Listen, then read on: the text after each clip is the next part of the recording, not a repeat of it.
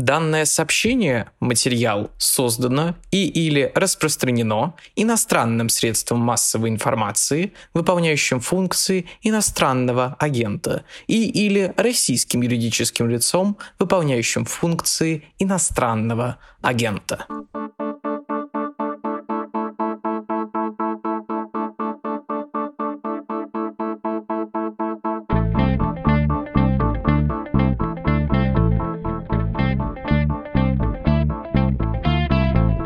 Что бы вы сейчас ни делали, здорово, что вы решили заодно включить наш подкаст. Он называется «Что случилось?» издается проклятым и оскорбленным в Российской Федерации изданием «Медуза». Посвящены наши выпуски новостям, которые долго остаются важными. Меня зовут Владислав Горин. Тема эпизода «Голод в Африке как часть надвигающейся катастрофы». Голод в Африке как следствие войны в Украине. Голод в Африке как следствие усиления влияния России на Черном континенте. Вот-вот начнем обсуждение.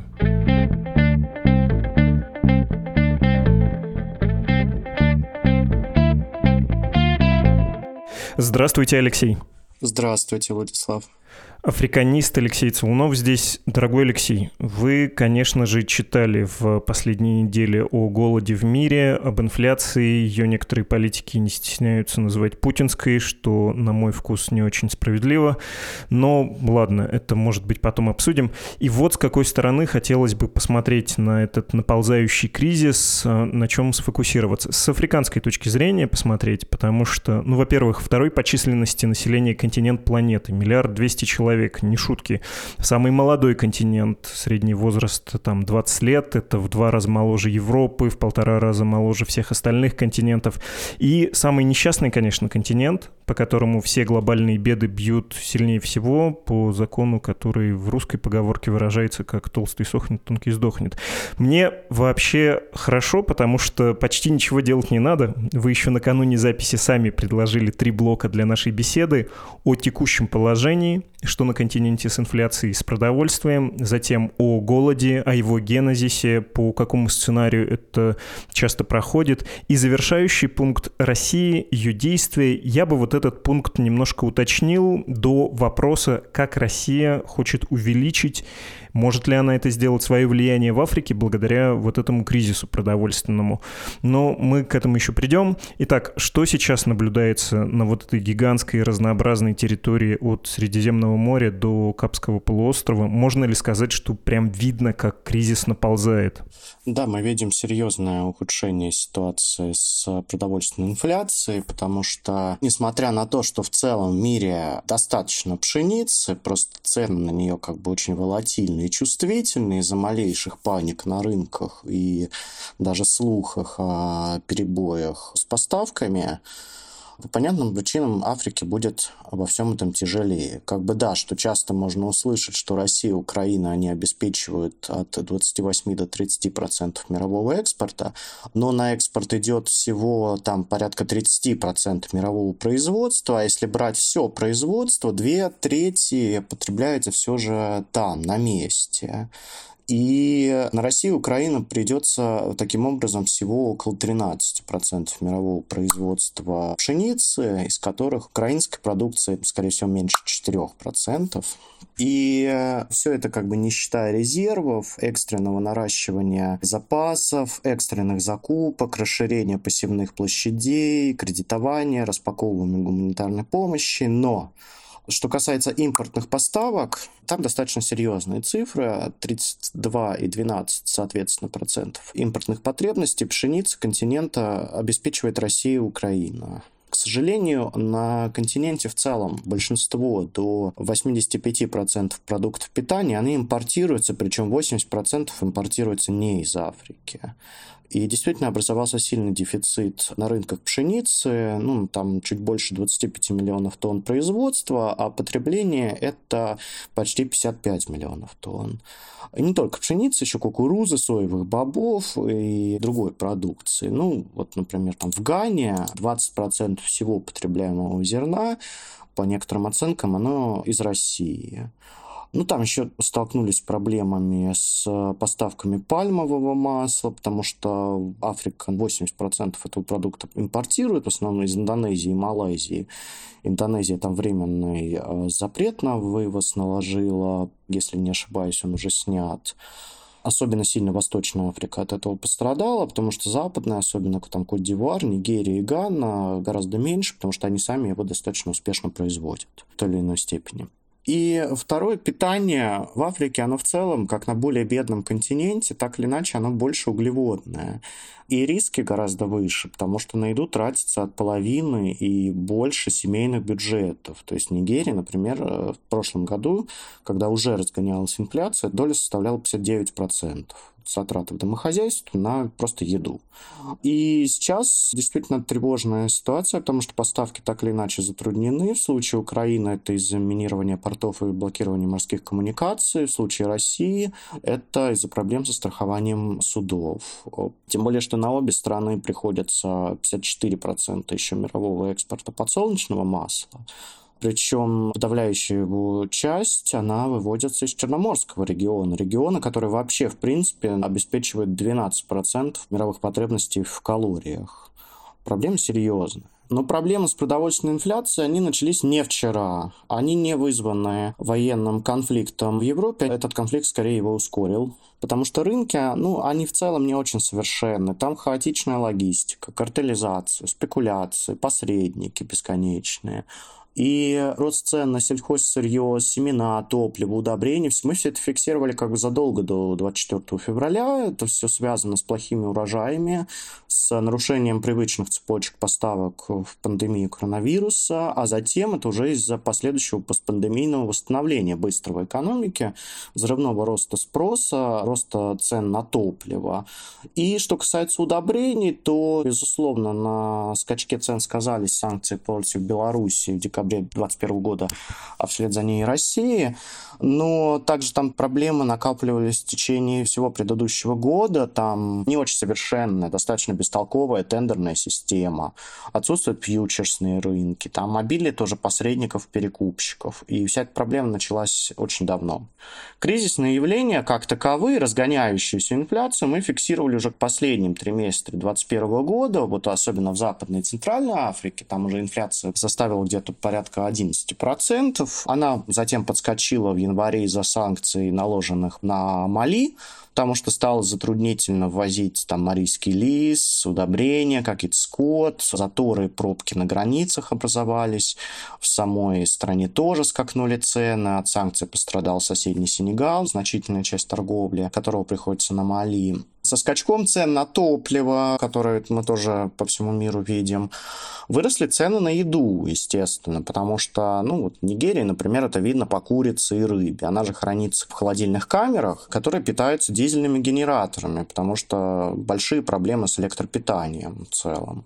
А дизель в стране не субсидируется, он растет, потому что он ввозится в страну, он импортный. Он растет в цене из-за мирового роста цен. Перевозки тоже скачут, себестоимость продукции, она тоже растет, производство тоже растет, там выпечки хлеба просто из-за ростов расходов там на бытовой газ, на то же самое там топливо, керосин. А из-за дороговизны всех типов удобрений фермеры вынуждены переходить на органику, ну или же мешать химические удобрения с навозом, там, с пищевыми отходами, отходами птицеводства. Это все, конечно, может дать какой-то эффект, но быстрого, немедленного эффекта на плодородие почв, а, соответственно, на урожайность это не даст. И да, мы видим очень четкую корреляцию между ростом стоимости продуктов питания, с одной стороны, с другой стороны, социальным недовольством и последующими какими-то мерами правительства, в том числе репрессивными. Все это мы уже какую-то такую демо-версию видели в 2007-2008 годах, когда из-за мирового продовольственного кризиса бунты и беспорядки охватили 14 стран континента, самых разных. Вот. Но что здесь хочется сказать? Во-первых, правительства развивающихся и слаборазвитых стран, они не являются пассивными вот зрителями надвигающейся катастрофы. В их руках несколько инструментов купирования кризиса. Это повышение учетных ставок, это тарифная и налоговая политика, это субсидирование продовольствия и топлива, это социальные выплаты, это контроль цен, временные запреты на экспорт, это экстренные, наконец, закупки. Большинство стран так или иначе пытаются купировать этот кризис комбинацией всех этих мер. Ну и, конечно, появляются и бенефициары в отдельных отраслях. Там, например, Марокко, который обещает резко нарастить производство фосфатных удобрений. Ожидается высокий урожай подсолнуха в ЮАР. Там потирают руки в Кот-Дивуаре, потому что там ожидают сверхприбыли на рынках пальмового масла. Ну, во-вторых, из кризиса 7-8 года были все-таки сделаны какие-то выводы. Западноафриканские страны, они наращивали лесоводческие хозяйства. Результаты, ну, ну они скромные, но они есть все-таки. Есть резервы определенные. Там местные прос, там сорга, фони, вот такой мелкозернистый злак, ТЭФ. Все эти хозяйства, конечно, недофинансируются. Там очень плохая механизация, очень плохая связность. Но зато все эти злаки, они более засухоустойчивы, они менее требовательны к влаге, выдерживают большие температуры. А в целом нужно сказать, что да, Африка по-прежнему возит 85% продуктов питания из океана. Но все-таки с 2011 года зависимость от импорта, она не сказать, чтобы сколько-то как-то серьезно росла. Там кривая довольно плоская. Все это время был еще один тренд. Он связан с ростом опережающими темпами агроиндустрии. Она росла на 4,3% в год против 2,75% по миру в целом.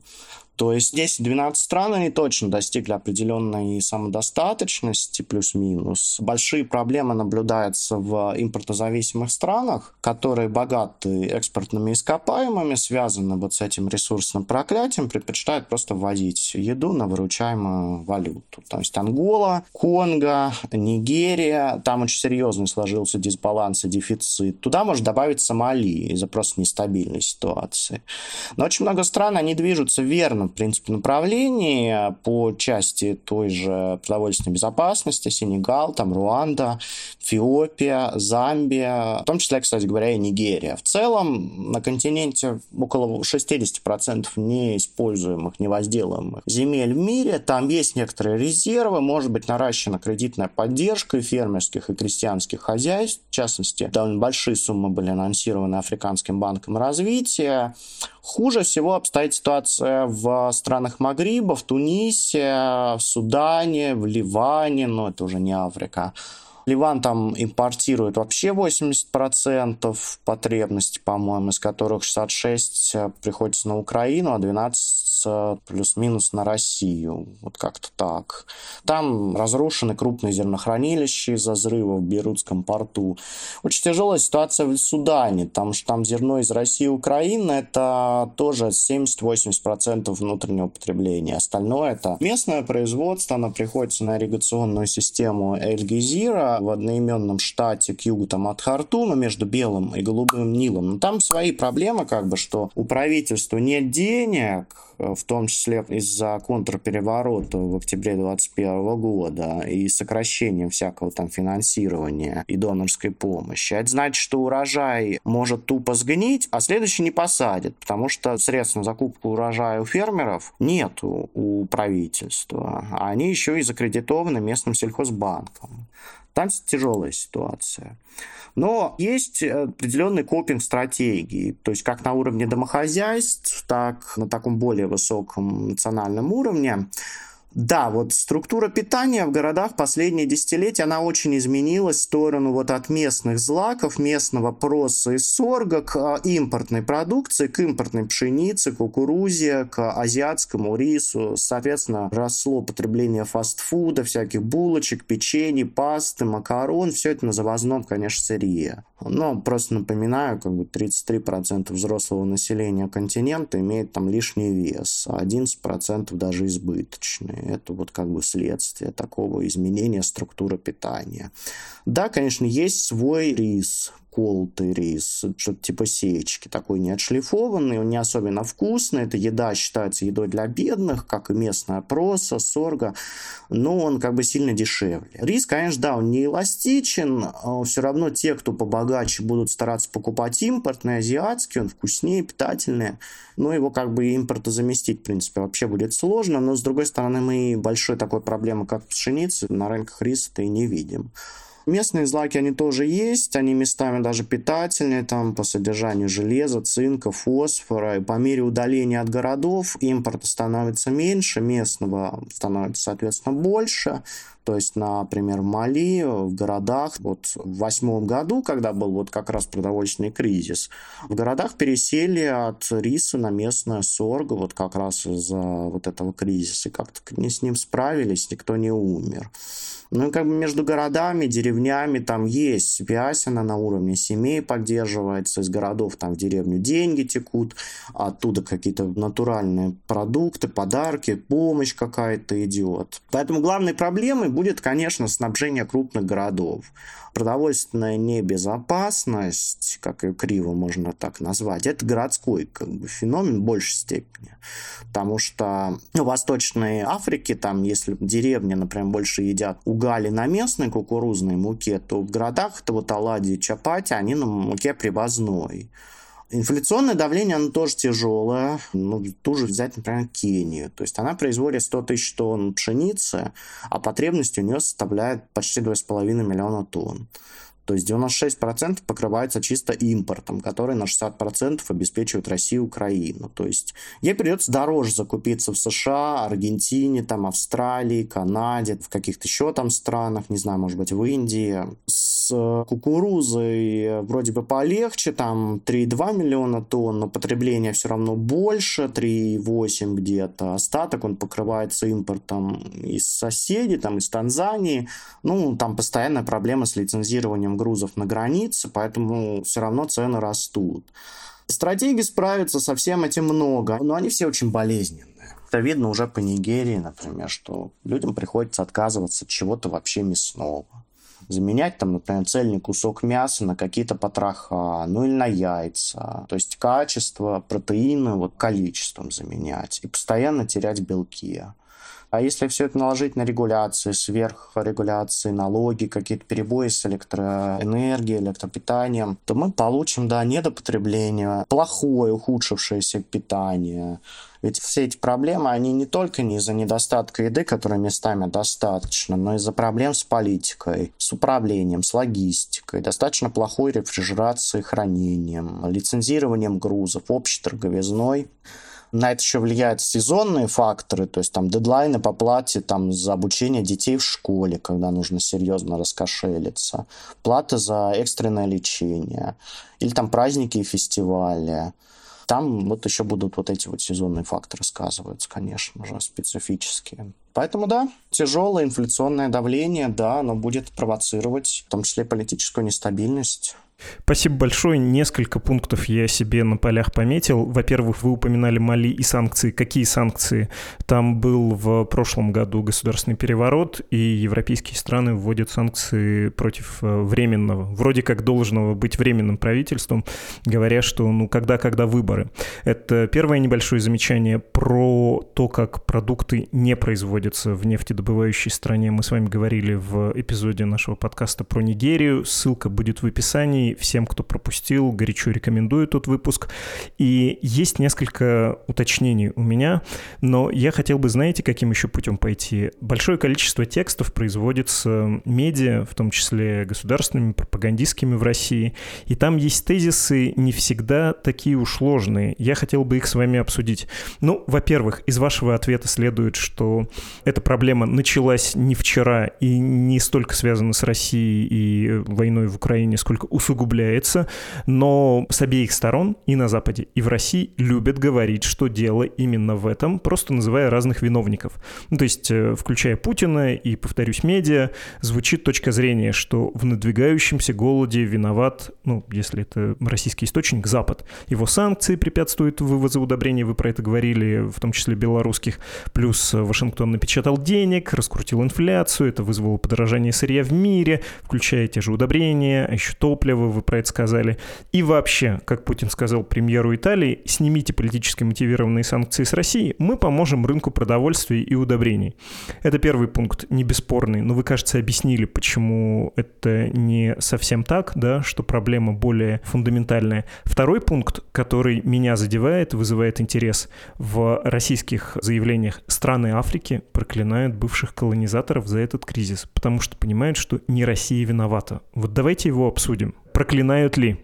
Давайте сразу два пункта обсудим по поводу голода, потому что это самая, по-моему, сейчас обсуждаемая тема, в которой а, все стороны друг друга обвиняют. А потом уже по России скажу немного. Понимаете, что такое голод? Что, ну, помимо того, что предпосылок на настоящее время мы в большинстве стран не видим, потому что в аграрных странах голод в большинстве случаев невозможен. А там, где он возможен, это голод по большей части штука рукотворная. Прежде всего, за минувшие десятилетия голод случался там, где голод – это рукотворное, сознательное орудие ведения войны когда надо кого-то вот сознательно заморить голодом, уничтожить какую-то часть населения на какой-то территории. Или же голод – это последствия проведения экономических экспериментов, продразверстки, например, чего мы тоже как бы не наблюдаем. В меньшей степени, конечно, голод – это следствие плохой, нескоординированной перераспределительной политики. Голод – это прежде всего человеческий фактор сейчас фактор политический. Те зоны, на которые накладываются военные конфликты в сочетании с неблагоприятными природными явлениями, вот именно они сейчас вызывают наибольшую озабоченность. Таких горячих точек не так много, но они есть. Это Африканский рог, территория южных центральных районов Сомали, север Кении, часть э, Судана, южные восточные регионы Эфиопии, в первую очередь регион Сомали, где погибло уже миллион голов скота, Засуха там тянется уже давно, это связано с последствиями природного явления ланинья. Уже третий год подряд фиксируется засухи и недостаточное увлажнение. В этот сезон дождей ГУ с марта по июнь он вновь выдался плохим. Уже в третий раз цены приблизились к 2011 году, когда голод погубил в Сомали 250 тысяч человек. Но и он тогда был отчасти рукотворным событием. На это еще как бы наложилось снижение до донорской помощи из-за внутриполитического кризиса в Сомали, но, к счастью, это разрешилось как-то новыми выборами. Еще несколько зон. Это Южный Судан, где плохая ситуация из-за климата, бесконечных наводнений, межобщинных конфликтов. Это Сахель, Мали, Нигер, Чад. Южнее это Нигерия, особенно ее там средний пояс, там, где очень мало выпало количество осадков. Ну и еще несколько конфликтогенных зон. Это, в первую очередь, восточные провинции э, Демократической Республики Конго, Конго и север Мозамбика, а также северо-восток, северо-запад Нигерии. Вот зона, которая вызывает наибольшую озабоченность, где структурные проблемы с управлением, вернее, с неуправляемостью этих территорий в сочетании с военным конфликтом и а, климатическими изменениями могут очень серьезно усложнить жизнь и действительно спровоцировать голод.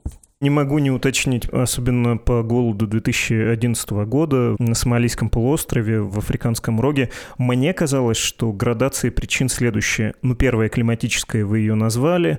Вторая — это все-таки специфика хозяйствования и демографии Африки, которая, ну, если очень грубо, напоминает 19 век в России, когда голод, недород, ну, то есть критическое влияние природных факторов являются средством регуляции, простите за эту отстраненную биологичность средством регуляции населения, или, как если бы мы сказали в случае с животными, регуляции популяции.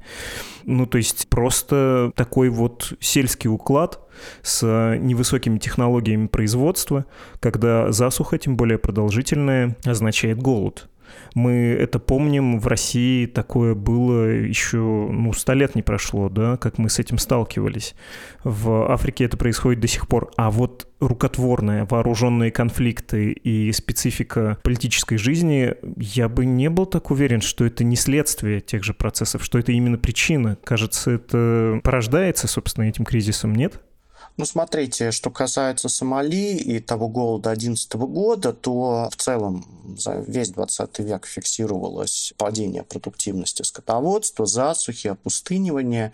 Все это началось не вчера, история тянется десятилетия, решения определенные находились, там центр скотоводства совмещался. Между речи, например, Джубы и Шабеля, кланы пытались как-то присосаться к государству, чтобы иметь надежный какой-то источник дохода. Из-за засух какие-то селились на землю, оседали там в каких-то специально выделяемых фермам. Но там в 2011 году все это было связано, во-первых, э, с конфликтом, во-вторых, с э, спецификой этого конфликта, когда террористическая группировка Шабаб э, сознательно затрудняла доставку гуманитарной помощи в регионы, пытаясь капитализироваться на голоде с тем, чтобы выступить ключевым, так скажем, распределительным центром гуманитарной помощи. Получалось это все плохо, доверия между гуманитарными организациями и Аш-Шабаб особенного не было, поэтому там именно человеческий фактор сыграл, на мой взгляд, решающую роль в гибели сотен там, тысяч людей, 250 тысяч по самым консервативным оценкам. А частично действительно это было рукотворно, потому что, понимаете, все-таки у скотоводов они очень такие, копинг-стратегии у них очень развиты, что они в случае наступления засухи, которые они очень серьезно мониторят, там, они меняют какие-то привычные практики, начинают срочно диверсифицировать доход, годы, мигрировать куда-то, отсылать детей в город, ну или к родственникам туда, вот куда получше ситуация.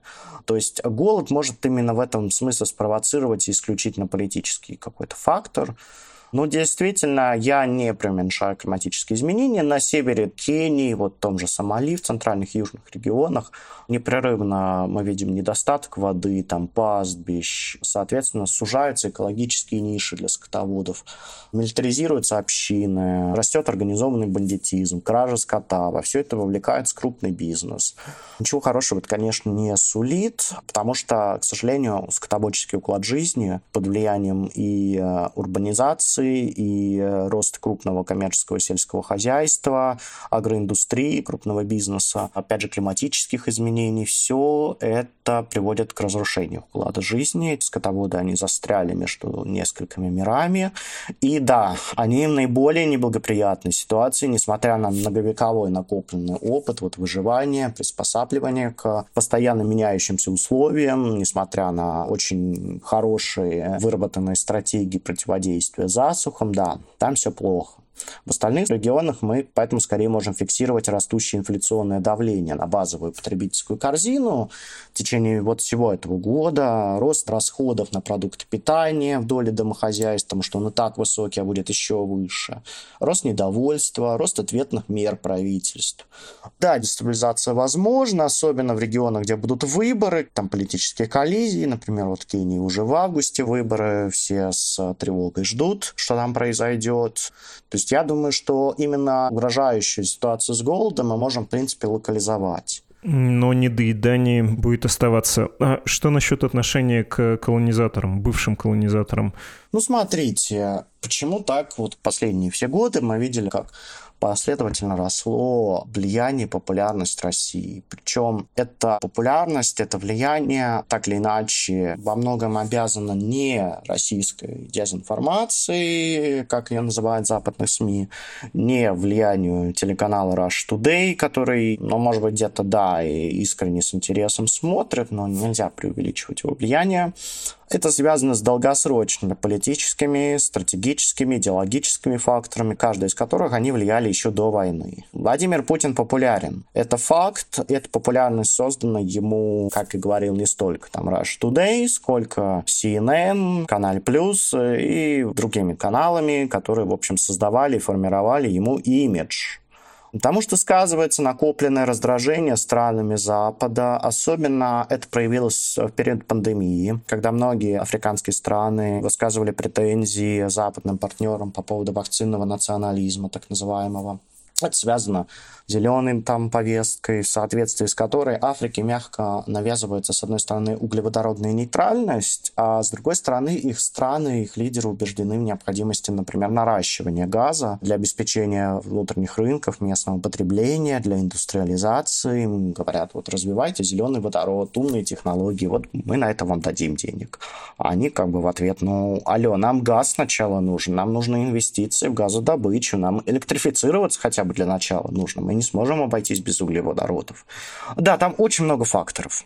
Так или иначе, особенно большой пул популярности России, он сформирован в Западной Африке, в Сахеле, особенно на низовом таком уровне, в Мали, в меньшей степени в Нигерии, в Сенегале, Буркина-Фасо, в Чаде, все это связано скорее с э, растущими низовыми антифранцузскими и шире антизападными настроениями из-за, опять же, французского и шире европейского, североамериканского военного присутствия так или иначе, Россия, думаю, она будет пытаться налаживать и углублять отношения с теми странами, с которыми возможно, особенно с теми, которые столкнулись с проблемами с внутренней и особенно внешней легитимностью, с критикой со стороны стран Европейского Союза и США. Все это мы видим по тому же Мали, Страны с более устойчивыми институтами все же сближение с Россией избегают. Риски, они все-таки кратно увеличились новыми пакетами санкций, а они превышают все возможные выгоды, и мы это видим. Например, мы видим антироссийские настроения в Гане или, например, очень смешанные реакции, поступающие из Кении, в которой вполне может выйти номер газеты Таиф Алео «Нация сегодня» с таким занятным заголовком «Путин Атеса Кения», «Путин мучает Кению». Но, да, даже для симпатизантов России главный основной мотив сближения не связан с какими-то особыми пророссийскими симпатиями. Это скорее заинтересованность в контрбалансе контрбалансе влияния стран ЕС и США. Это в известной степени определенная такая тоска по холодной войне, когда соперников можно было сталкивать лбами извлекать из этого выгоды. Ну, известна, например, история, как лидер независимой Ганы Квамен Крума в свое время убедил США и Великобританию построить им ГЭС Касумбо просто на слухах о готовящемся аналогичном соглашении с Советским Союзом. Да, желающих действительно достаточно сближаться с Россией, там и те же самые военные власти Мали или экваториальной Гвинеи, или, например, вот Уганда. Хорошие там отношения сложились с Угандой и ее президентом Йовари Мусевини по линии закупки вооружений, например. А сын президента, командующий сухопутными силами генерал-лейтенант Мухози Каниругаба, которого очень многие называют сейчас в последнее время его преемником отца, он, в принципе, не стесняется пророссийских политических симпатий. Потому что выборы 21 года, когда отец был его переизбран на энный уже срок, они очень осложнили отношения с Западом из-за многочисленных нарушений, полицейского насилия, которое не сопровождалось. Кто-то из чиновников попал под санкции, визовые ограничения. Но Мусевини, он опытный геополитический стратег, он прагматик, он не переходит красных линий. Он зависит от западных инвестиций в нефтедобывающую, в нефтетранспортную отрасль. Он подписал какие-то там соглашение с российскими компаниями, которые сейчас находятся в спящем состоянии, но которые он готов в любой момент, наверное, использовать как козыри. После 24 февраля заинтересованность в сотрудничестве с Россией по линии обороны неожиданно выразил Камерун, который считается страной, находящейся в орбите Франции. Серьезно играет на российской поддержке Судан. Определенное изменение позиции даже очень профранцузском Габоне мы можем наблюдать. Ну а в следующем году вот непостоянным членом Совета Безопасности ООН станет Мозамбик, у которого с Россией, в принципе, неплохие налажены отношения еще с советского времени, а с недавних пор еще и по линии межпарламентского сотрудничества. Я напоминаю, что все эти факторы, они влияли еще до 24 февраля, и связаны они во многом с поиском баланса, с поиском третьей силы, которую можно уравновешивать влияние Запада, с тем, чтобы увеличивать свои переговорные позиции, свой дипломатический вес. Нет допускать избыточного на себя давления с той или иной стороны. Это вот такие факторы. Очень понятно. Можно я уточню только насчет э, систематичности присутствия России, потому что все, что вы назвали, это отчасти инерция, отчасти точечное присутствие. Можно еще вспомнить такие бандитского, разбойничего типа проекты в Центральной Африканской Республике, наемники, там какие-то ресурсные проекты. Я хотел бы вам привести цитату обозревательницы Клаудии Брёль. Она из газеты «Франкфуртер Allgemeine Zeitung». Могу процитировать быть в переводе Deutsche Welle, которая, в общем, про это и пишет, про присутствие России. Но вот этот мотив системности, мне кажется, у нее любопытным. Очень интересно было бы его с вами обсудить. Итак, цитата.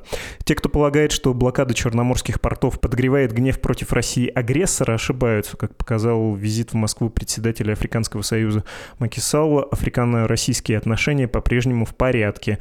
Более того, звучат такие их характеристики, как дружеские и братские. Как и президент РФ Владимир Путин САЛ призвал к отмене западных санкций против Москвы, ограничение на деятельность банков и исключение России с платежной системы SWIFT сделали для африканских стран практически невозможным закупки российской пшеницы и удобрений.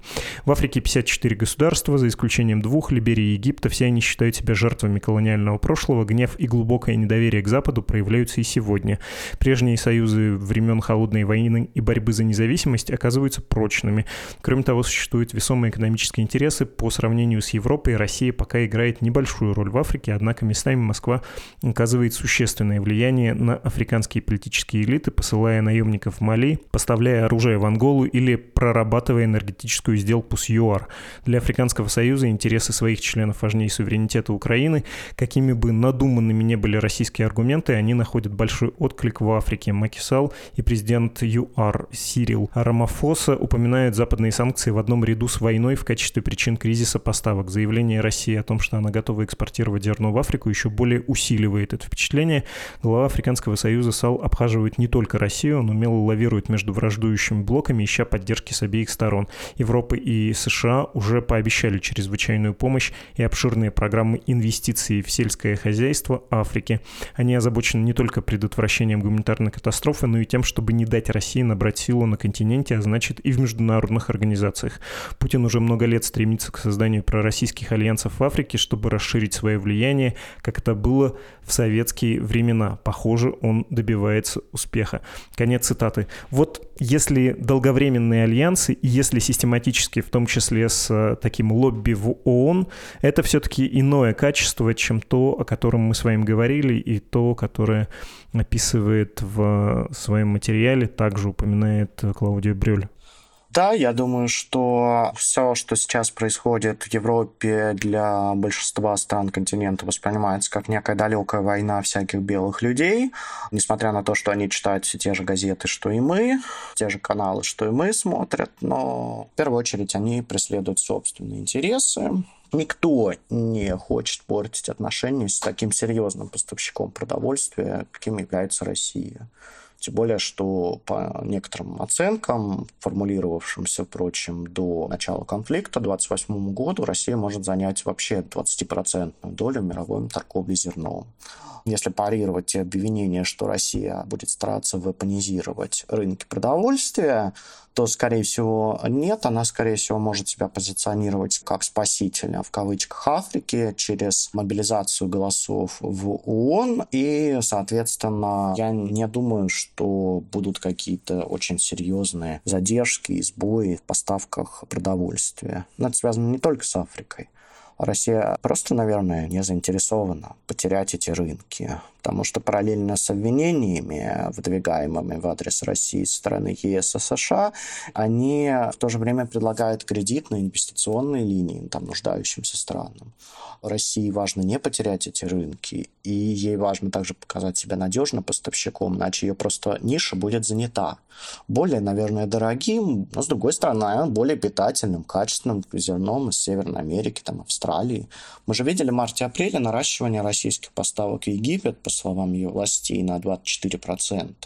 Хотя Египет вроде бы как проголосовал за осуждающую Россию резолюцию, а Россия вроде бы как говорила только о дружественных странах. Нигерия, она не прямо, скажем так, пророссийская страна, она все-таки договорилась там о закупке у России сырья для удобрений, по-моему, карбоната калия. Поэтому скорее мы будем видеть два трека продовольственной дипломатии, чем какую-то вепонизацию рынков. Хорошо, последний вопрос. Это сюжет и для пропаганды, и для непропаганды. Есть такая тема в дискуссиях политиков и журналистов, публицистов, обозревателей про то, что продовольственный кризис приведет к новому миграционному кризису в Европе. Если Африке и на Ближнем Востоке будет нехорошо, ЕС почувствует это на себе. Понятно, что Кремль упрекают в шантаже, и для европейских политиков это важно. То, о чем вы говорили в самом начале нашего разговора, убеждает меня в не такой уж и несправедливости этих слов, потому что даже недоедание в Африке означает приток мигрантов в Европейский Союз. Он сравнительно близко, он сравнительно открыт, и, будем откровенны, бегут от бед не самые несчастные. Чтобы попасть в Европу, нужно иметь деньги. И если ты совсем бедствуешь, если ты буквально падаешь с голода, то тебе не светит оказаться в Германии или во Франции. А если ты, скажем, в Нигерии перешел, как вы сказали, с цельного куска мяса на субпродукты или на яйца, вот тогда у тебя, наверное, есть какие-то накопления, возможности приехать в Европу.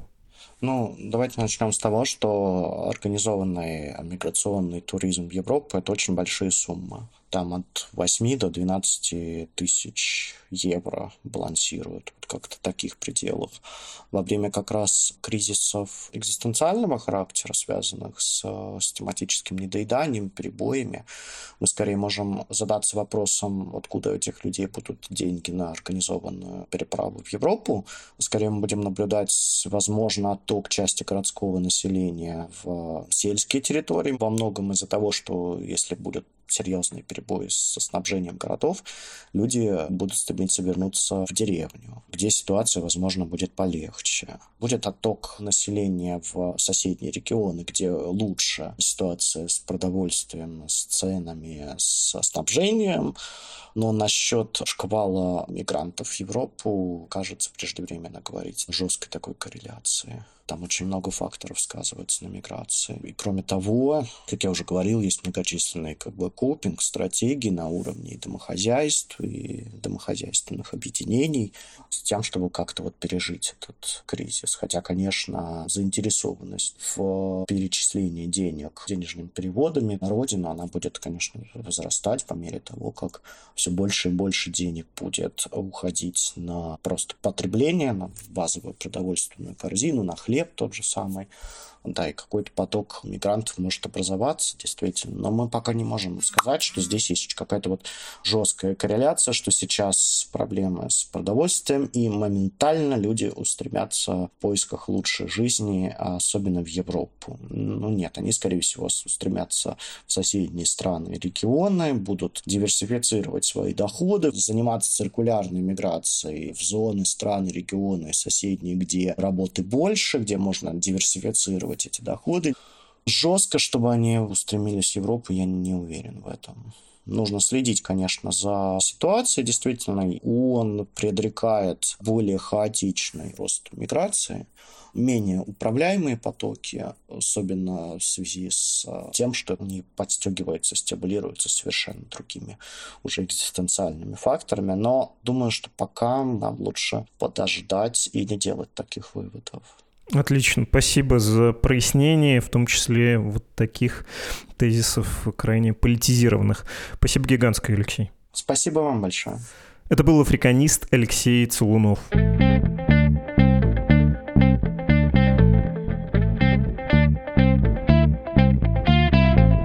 Чей же голос первым прозвучал сегодня в «Что случилось?» Это был слушатель Илья, который заодно прислал мем о Путине, Навальном и древнегреческой литературе.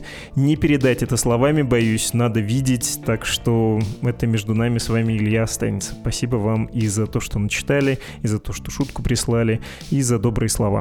Ваши письма, дорогие слушатели, мы ждем на почту подкаст собакамедуза.io. Можете тоже присылать и аудиофайлы, и мемы. Все это я с большой охотой читаю.